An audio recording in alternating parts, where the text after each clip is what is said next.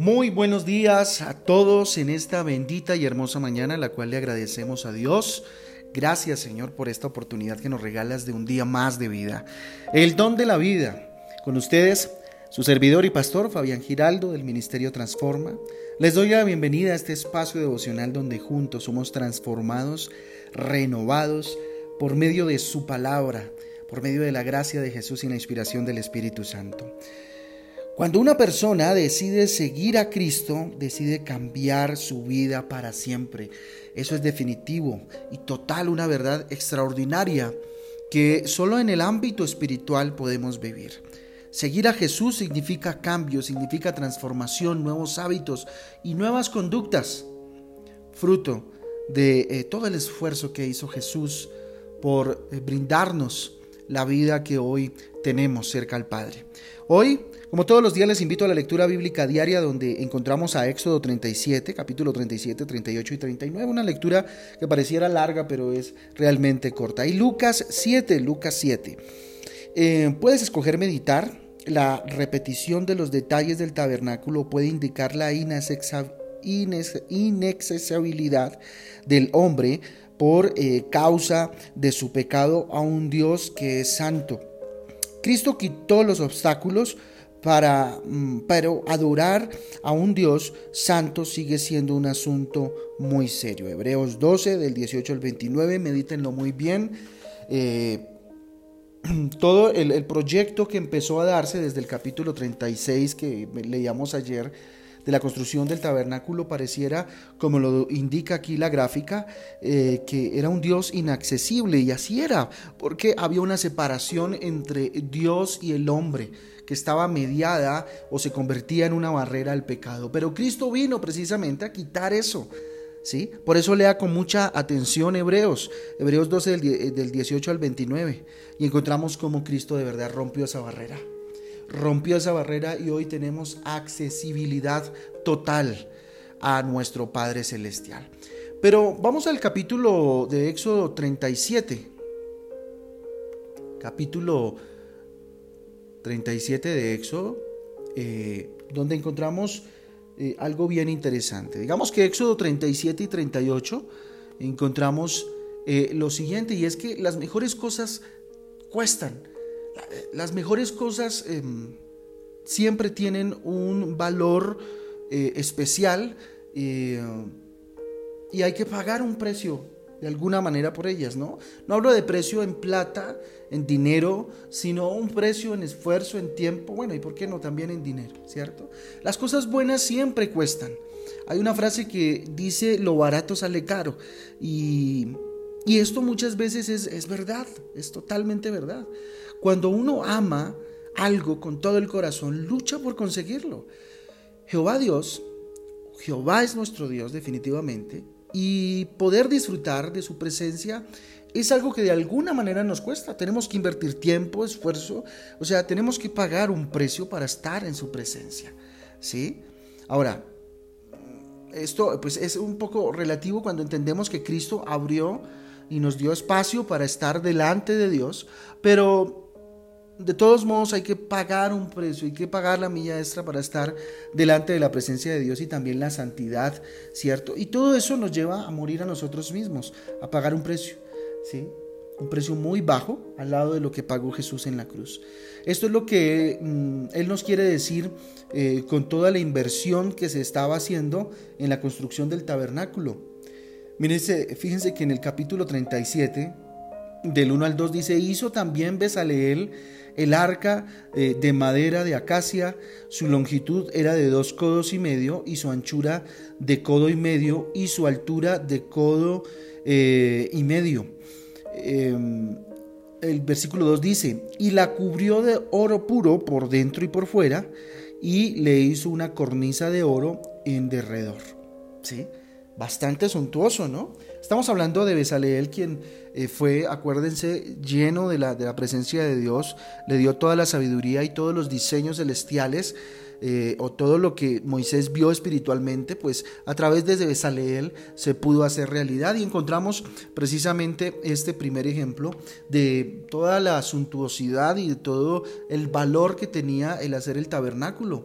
Las cosas buenas no solo cuestan, también requieren de mucho trabajo y se necesita dedicarles tiempo, Las cosas buenas, tu tesoro, ¿cuál es? ¿Dónde está tu corazón?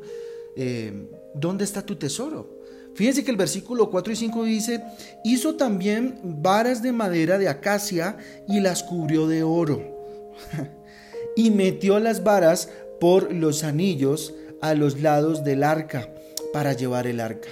Solo las cosas que representan mucho para nosotros las adornamos, las ponemos lindas y las embellecemos eh, de la mejor manera. Solo lo que amamos. Mira el versículo 19 del mismo capítulo 37, recuerden.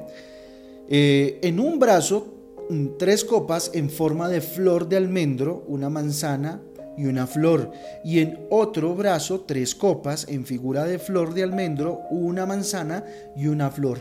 Así en los seis brazos que salían del candelero. Miren, nosotros no podemos utilizar para nuestros templos, por ejemplo, nuestra iglesia, los mismos materiales, obviamente, porque están hablando de oro y de cosas muy costosas, ¿sí? Los que ellos utilizaron pues para adornar y construir el tabernáculo. Pero sí debemos embellecerlo, embellecer el templo, embellecer la iglesia eh, donde estamos, como para honrar a Dios. No se trata de despilfarrar dinero con cosas eh, eh, pues, suntuosas y, bueno, no sé, mm, volverse, sí, la palabra es suntuosa, hay otra palabra también que indica eso, sí, pero con cosas módicas podemos hacer grandes y hermosas eh, cosas para el lugar donde eh, decimos que se mueve la presencia de Dios, sí. A veces la iglesia requiere de este tipo de, embellecimiento pues para, para, el Señor, ¿verdad? Hay muchas personas que solo les preocupa embellecer sus casas y se olvidan de la casa de Dios. Si tú consagraste a Dios ese lugar donde haces eh, culto, donde vas a tu, a tu, a tu reunión, donde adoras a Dios, pues la idea es embellecerlo entre todos como una iglesia de acuerdo a las posibilidades que la misma iglesia tenga y que las mismas personas tengan. Ponerla bonita, eh, preocuparnos porque esté linda, para el Señor. Ageo 1, del 7 al 9 dice, así ha dicho Jehová de los ejércitos, meditad sobre vuestros caminos, subid al monte y traed madera, reedificad la casa y pondré en ella mi voluntad y seré glorificado. ¿Sí? Se ha dicho, ha dicho Jehová. Buscáis mucho y halláis poco y, encerráis mm, en casa y yo los dispersaré de un soplo. ¿Por qué? Dice Jehová de los ejércitos, por cuanto mi casa está desierta y cada uno de vosotros corre a su propia casa. ¿sí? Yo creo que los cristianos tenemos algo importante y es que tenemos nuestra casa, pero también tenemos la casa de Dios que también es nuestra. ¿Sí? Y hay que tener un sentido de, pertenencia frente a la iglesia o el lugar donde yo voy a adorar a Dios. Pero bueno, además del templo de Dios, nos, nos ha dado muchas otras cosas por las cuales deberíamos preocuparnos por invertir y embellecer. ¿sí? Ya no hablando en términos mm, logísticos, Mm, hablemos de nuestra intimidad con Dios. ¿Cómo tú la embelleces? ¿Cómo está tu lugar de oración? El lugar que tú dedicas para orar a Dios. ¿Cómo está? ¿Tienes una buena Biblia, por ejemplo? ¿Tienes, eh, mm, no sé, un, cojincito para poner eh, ahí tus rodillas cuando te arrodillas? ¿Tienes, o sea, de verdad tu tiempo con Dios? Tú lo embelleces, tú lo pones bonito, lo pones de alguna manera cómodo, ¿sí? Para glorificar a Dios. ¿Cómo está? Las casas, por ejemplo, eh, la casa donde vives, debe ser un lugar digno de un hijo de Dios, por ejemplo. Hay casas de hijos de Dios que no están bellas, que no se arreglan, que no se ponen bonitas, que no se limpian. Hombre, soy un hijo de Dios, por ende mi casa debe representar la belleza del Dios al cual sirvo. No importa si no es de tu propiedad, mientras vivas en ella debes cuidarla. Hay personas que se les eh, entrega una cueva y hacen de esa cueva un palacio totalmente. Hay otras que se les entrega un palacio y con el correr del tiempo hacen de ese palacio una cueva. Tremendo. Pero bueno, las cosas materiales no son lo único que debemos cuidar. También debemos hacerlo con nuestra esposa, por ejemplo, o nuestro esposo, los que están casados, con nuestros hijos, los que tienen hijos, o con cualquiera de las personas eh, que está bajo nuestro cuidado o con las cuales vivimos, ¿saben? a veces vivimos con abuelos, con tíos, ¿cierto?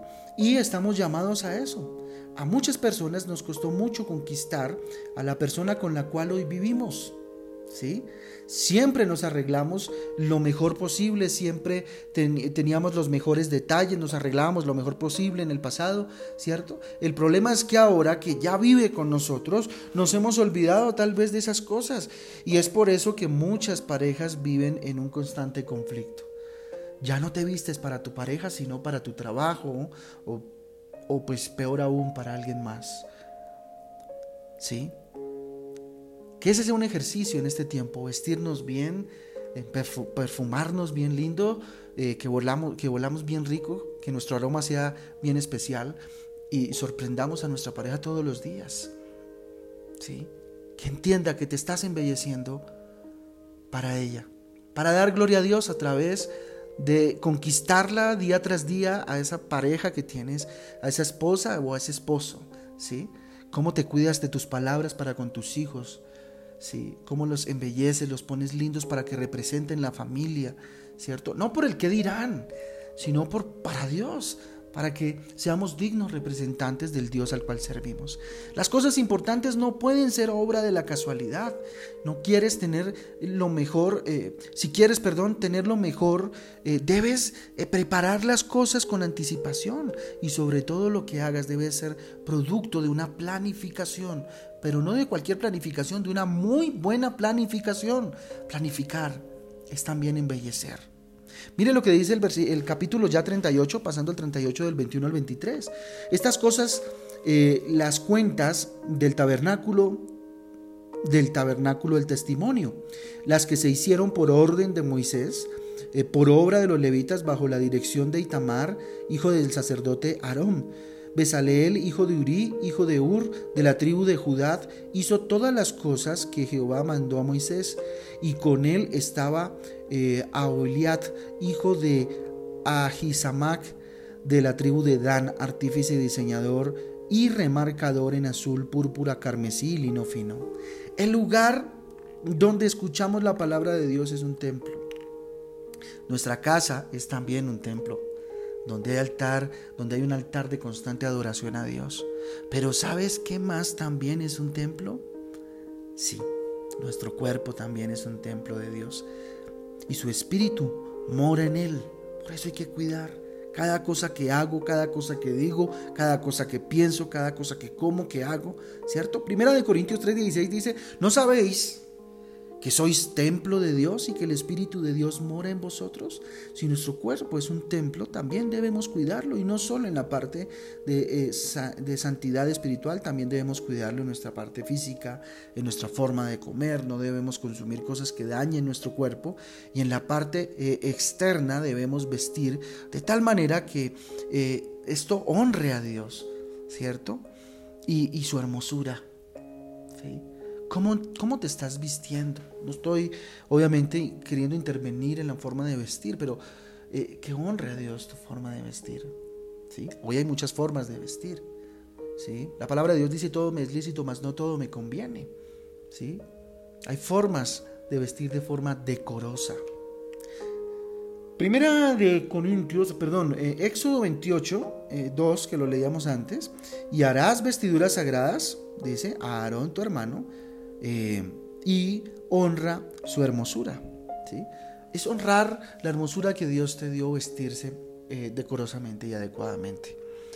¿sí? Hay muchas formas de vestirse, por eso lo decía hace un momento, todo nos es lícito, nos podemos vestir como queramos, pero no todo nos conviene, por eso hay que cuidarse en que todo represente y evidencia a Dios de alguna manera. Con eso no quiero decir que usar faldas hasta hasta, hasta los tobillos, ni mucho menos en el caso de las mujeres, o el no maquillarse, ¿cierto?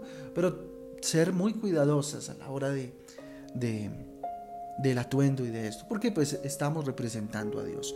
La lucha por conseguir lo que quieres, esfuérzate y no desfallezcas y al final tendrás el gusto de decir, valió la pena. Valió la pena dar un poco de mí, valió la pena pagar el precio.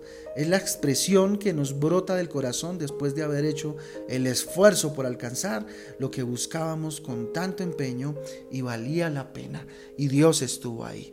Tremenda, tremenda enseñanza que hoy nos deja Dios a través de estos dos capítulos impresionantes. En el capítulo 39 dice que las vestiduras y los diferentes elementos eh, que utilizamos eh, para celebrar eh, una reunión o para adorar a Dios deben ser sagradas, es decir, son consagradas a Dios, solo le pertenecen a Dios, a Él y por lo tanto no se pueden darles otro uso y sobre todo que sea inapropiado. Las cosas sagradas de Dios ¿cierto? Las vestiduras del ministro de Dios son cosa hermosa y de honra, ¿sí? Entonces, eh, todo aquello que usemos dentro del, lugar de, adoración a Dios debe ser usado de la mejor manera. ¿sí? Nuestras casas, por ejemplo, que hablábamos hace un momento que se convierten en templos, ¿cierto? Debemos usarla de la mejor manera. ¿sí? Nuestro cuerpo, ¿sí? Entonces debemos tener mucho cuidado, por ejemplo, con nuestra boca. Proverbios 4:24 dice, aparta de ti eh, la, perversidad de la boca y aleja de ti la iniquidad de los labios. Si nuestro cuerpo es un templo, yo tengo que tener cuidado con lo que hablo, con lo que digo. ¿Sí? Por ejemplo, también los ojos. Nuestros ojos también son motivo de santidad o de pecado. Hay que cuidar porque son sagrados. Dios nos los dio para hacer uso de ellos con un propósito. Proverbios 4:25 dice, tus ojos miren lo recto y diríjanse tus, eh, tus párpados hacia lo que tienes delante. Ojo con que nuestras miradas no sean de santidad. Ojo con nuestras miradas. ¿Sí? ¿Qué tipo de intención hay en ellas? ¿Sí? Cuidar nuestro templo, que es nuestro cuerpo, es cuidar nuestro caminar, es saber que no en todo lado puedo estar, por ejemplo. ¿sí? Hay lugares donde pues definitivamente no nos conviene estar, donde podemos estar, porque me es lícito, más no todo me conviene. Proverbios 4, del 26 al 27 dice, examina la senda de tus pies y todos tus caminos sean rectos. No te desvíes a la derecha ni a la izquierda, aparta tu pie del mal. No camines hacia el pecado, no camines hacia estar expuesto a hacer algo que no glorifique ni agrade a Dios. ¿Sí? Nuestro cuerpo vale mucho, no solo porque Jehová lo hizo, es muy costoso porque Jesucristo lo compró en la sangre, eh, con su propia sangre en la cruz del Calvario. Primera de Corintios 7:23 dice, por precio fuisteis comprados, no os hagáis esclavos de los hombres, fuimos redimidos por medio de su sangre. ¿Entienden eso? Apocalipsis 5.9 dice, y cantaban un cántico nuevo diciendo, digno eres, eres de tomar el libro y de abrir sus sellos, porque tú fuiste inmolado y con tu sangre nos has redimido para, eh, para Dios, de todo linaje, lengua y pueblo y nación. ¿Cierto? Esos somos las cosas que hemos consagrado para el servicio de Jesús. No las podemos deshonrar dándoles otro uso diferente o dándole poco valor. Valora lo que Dios te dio, el templo que es tu cuerpo, tu vida, tus tiempos con Dios, valóralos. No dejes que el mundo te utilice, tú eres muy importante para Cristo. Somos importantes para Él. Por eso hay que cuidar nuestras vidas, hay que cuidar tu casa. No permitas que haya división, que se generen pleitos, discusiones, divisiones, que generalmente sucede a veces en nuestra casa. Y nuestra casa es un templo. Por ejemplo, una regla importante es que en casa no se grite, que en casa no se digan groserías, que en casa no se peleen y se discuta, se dialogue, que en casa se ore constantemente. Que en casa se busque constantemente, constantemente a Dios, que si de pronto hay un tipo o un género de música que nos pone tristes, pues no lo pongamos porque nos pone tristes. Ahora, si hay un género de música que me pone contento, que me pone feliz, que canto con alegría, pues ponlo. Una buena salsa, un buen merengue, un cierto. Dios nos invita a que todo lo que sea bueno para nuestras vidas, eh, lo vivamos, pero no eh, tengamos esa Mm, ¿cómo se llama? Esa costumbre que tenemos como hombres o, esa tendencia que tenemos como hombres y mujeres de autodestruirnos. ¿sí? Dios nos dio algo muy especial y fue nuestro cuerpo, nuestra vida, para disfrutar de ella, no para sufrirla. Entonces les invito a que oremos en esta bendita y hermosa mañana. Dios, te damos gracias por la oportunidad que nos regala, Señor, de entrar en tu presencia, Señor, y disfrutar de la sanidad que tú traes. Padre, gracias porque hoy nos enseñas eh, que estar en tu presencia, Dios, tiene que de alguna manera costarnos, bendito Dios, pagar un precio correr la milla extra, bendito Dios, levantarnos temprano para hacer este devocional, Señor, tener un espacio para ti, adornarlo, ponerlo lindo, bendito Dios, y que, Señor, ese tiempo sea para ti maravilloso, adornar nuestro tiempo contigo, bendito Dios, nuestros tiempos en familia contigo, Padre Celestial. Dígale, Señor, perdóname porque a veces no pongo. Señor, cuidado en eso, Señor, porque he descuidado tu casa, porque he descuidado mi casa, porque he descuidado mi cuerpo. Bendito Dios, perdóname, bendito Dios, porque descuido mi forma de hablar, mis palabras, porque he descuidado la santidad, bendito Dios, a la hora de mirar, de observar, bendito Dios, de pensar, bendito Padre, a la hora de caminar, bendito Dios. He expuesto mi vida, Señor, estando en lugares donde no debería estar, bendito Padre. Pero hoy, dígale, santifica mi vida. Santifícame, Señor. Permíteme tener la sabiduría y el entendimiento, Dios, de cómo cuidar. Bendito Padre, lo sagrado, que es tu casa, que es mi casa, bendito Dios, que es mi cuerpo y que es el tiempo maravilloso que comparto contigo, Dios. Que ese tiene un valor incalculable, papá. Que ese tiempo de intimidad contigo está bañado en oro, Dios, en oro de tu presencia, de tu amor, papá. Ayúdame a tener un espacio donde nos encontremos, Dios, donde tengamos tiempo los dos, Señor, para que yo pueda conocerte, ser sanado, ser confrontado, Señor, eh, contigo, Papito Santo. Te damos gracias, Dios. Por lo demás te pido que los bendigas a cada uno de los que escucha en este momento esta, este pequeño audio, Dios. Los bendigo en el nombre del Padre, del Hijo y del Espíritu Santo. Y que la luz de Dios brille la luz tuya, Dios, brille, Señor, en ellos en este día. Lo ponemos en tus manos, bendito Dios, y, quedamos en tu bendita presencia. En el nombre de Jesús y por el poder del Espíritu Santo de Dios. Amén y amén. Familia Transforma, les amamos con todo el corazón, junto con mi esposa les bendecimos y que este día que quedó en el altar de Dios sea de muchísima bendición para ustedes. Recuerden siempre a su servicio con mucho amor. Un abrazo, nos escuchamos mañana.